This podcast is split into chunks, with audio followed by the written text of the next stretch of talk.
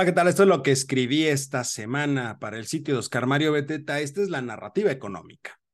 Decía el gran McCraft, si no se cuida el medio ambiente, no hay futuro posible. Esta frase viene a colación precisamente porque quiero empezar con una simple pregunta. ¿Sabe usted lo que es la conferencia de las partes? Si la respuesta fue no, pues en realidad no tiene nada de qué preocuparse. La mayoría de las personas desconocen lo que es esta convención. En general no es una convención o una conferencia a la cual se le dé una gran cantidad de eh, presencia en los medios o a las que las personas le puede interesar. Pero comúnmente es conocida también como la COP. Y por supuesto se le agrega el número de la reunión. Para el caso de este 2022 estamos hablando de la COP 27. La relevancia que tiene esta convención que organiza cada año las Naciones Unidas, la Organización de las Naciones Unidas, radica en que justamente el tema central es el cambio climático. Seguramente en algún momento también he escuchado acerca del el Acuerdo de París. Están relacionadas.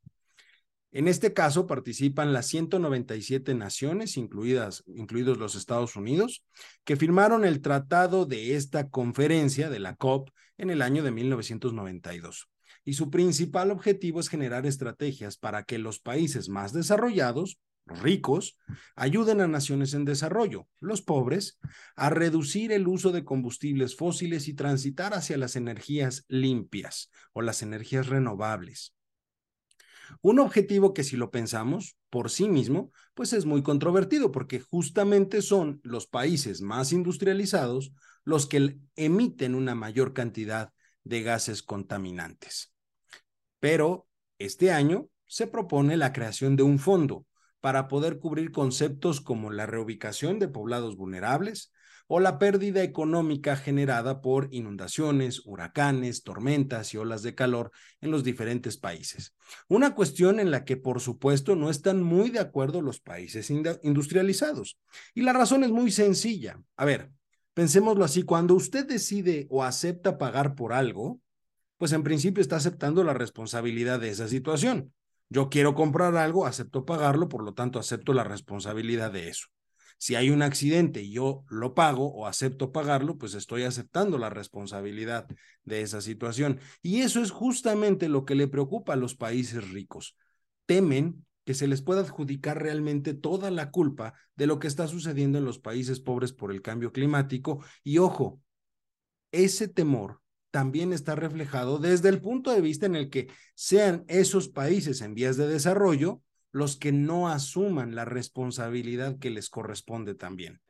Si bien es cierto, aquellos que generan más cantidad de gases contaminantes son responsables, pues no significa que aquellos países en vías de desarrollo no tengan ninguna responsabilidad al respecto. Justamente esto es lo que se conoce como las famosas pérdidas y daños, que engloba no solo la parte económica, como lo acabamos de mencionar, como lo acabo de decir, sino también la reparación por afectaciones que se puedan generar en sitios culturales, la biodiversidad o incluso la muerte de personas. Para que nos demos una mejor idea de la situación a la cual nos estamos enfrentando y de la cual se está discutiendo hoy en día, de acuerdo con un informe publicado por Loss and Damage Collaboration, que es un grupo de investigadores y formuladores de política a nivel internacional, 55 de las economías más vulnerables al cambio climático sufrieron pérdidas económicas entre el año 2000 y el 2020, durante 20 años, por más de 500 mil millones de dólares y esperan que un se dé un incremento del mismo monto, los mismos 500 mil millones de dólares, pero tan solo en la próxima década. En el caso de Latinoamérica, el informe señala que los niveles del mar en la región se han incrementado a un ritmo mucho más rápido que en el resto del mundo, en específico lo que tiene que ver con la costa atlántica de América del Sur, el Atlántico Norte subtropical y el Golfo de México. Asimismo, el Banco Mundial establece y calcula, mejor dicho, que la pérdida económica anual relacionada con el cambio climático es de aproximadamente el 1.7% del PIB mundial. No estamos hablando de poca cosa, es un tema importante que si bien es cierto, hoy en día se puede hablar de él y se puede analizar, el tema es que el día de mañana las consecuencias van a ser muy graves. Y aquí uno podría preguntar, bueno, ¿y dónde entra México en todo este teatro o en toda esta situación? Pues déjeme contarle.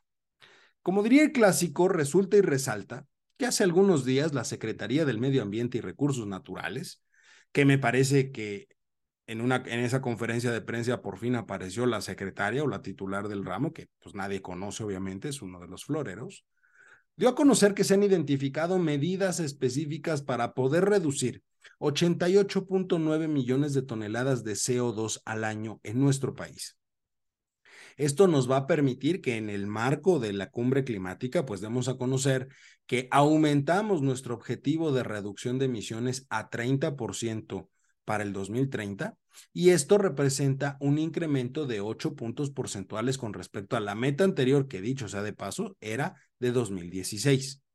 Sin embargo, lo que llama la atención es que estas medidas que está mencionando la Secretaría de eh, eh, la Secretaría de Medio Ambiente, pues incluyen, entre otras cosas, una mayor regulación industrial, vehículos de emisiones cero, transporte ferroviario, trabajo a distancia y la creación de más reservas naturales.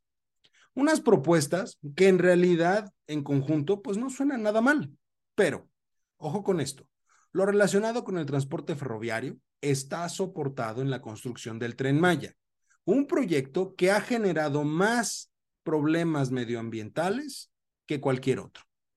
Y la creación de reservas naturales está basado en el programa Sembrando Vida, que dicho sea de paso, tampoco ha logrado tener el impacto que habían esperado. Finalmente, lo más controversial, a mi parecer, de toda esta situación radica en que la política energética de la actual administración privilegia la producción energética de la Comisión Federal de Electricidad, una entidad que es altamente dependiente de combustibles fósiles y que inclusive la ponen por encima de proyectos de energía renovable. Y esos eh, combustibles fósiles para los cuales o de los cuales depende altamente la CFE, dicho sea de paso, son producidos por Pemex, que es su principal productor, proveedor, perdón. Todo esto que estoy comentando en este momento para usted, pues no es algo que no se sepa, al contrario, perfectamente se sabe a nivel internacional que México es uno de los países con más incongruencias en el tema el día de hoy.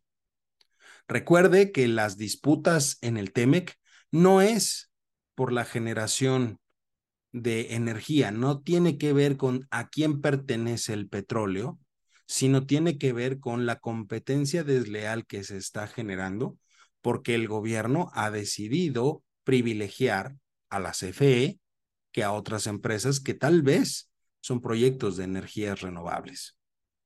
Esto es algo que en el entorno actual, como país, nos puede salir muy caro, porque también es importante mencionar que uno de los principales activos que podemos tener es la certeza de que cumplimos con regulaciones medioambientales. Lo que hoy tenemos, lo único que hace es que la inversión se vaya.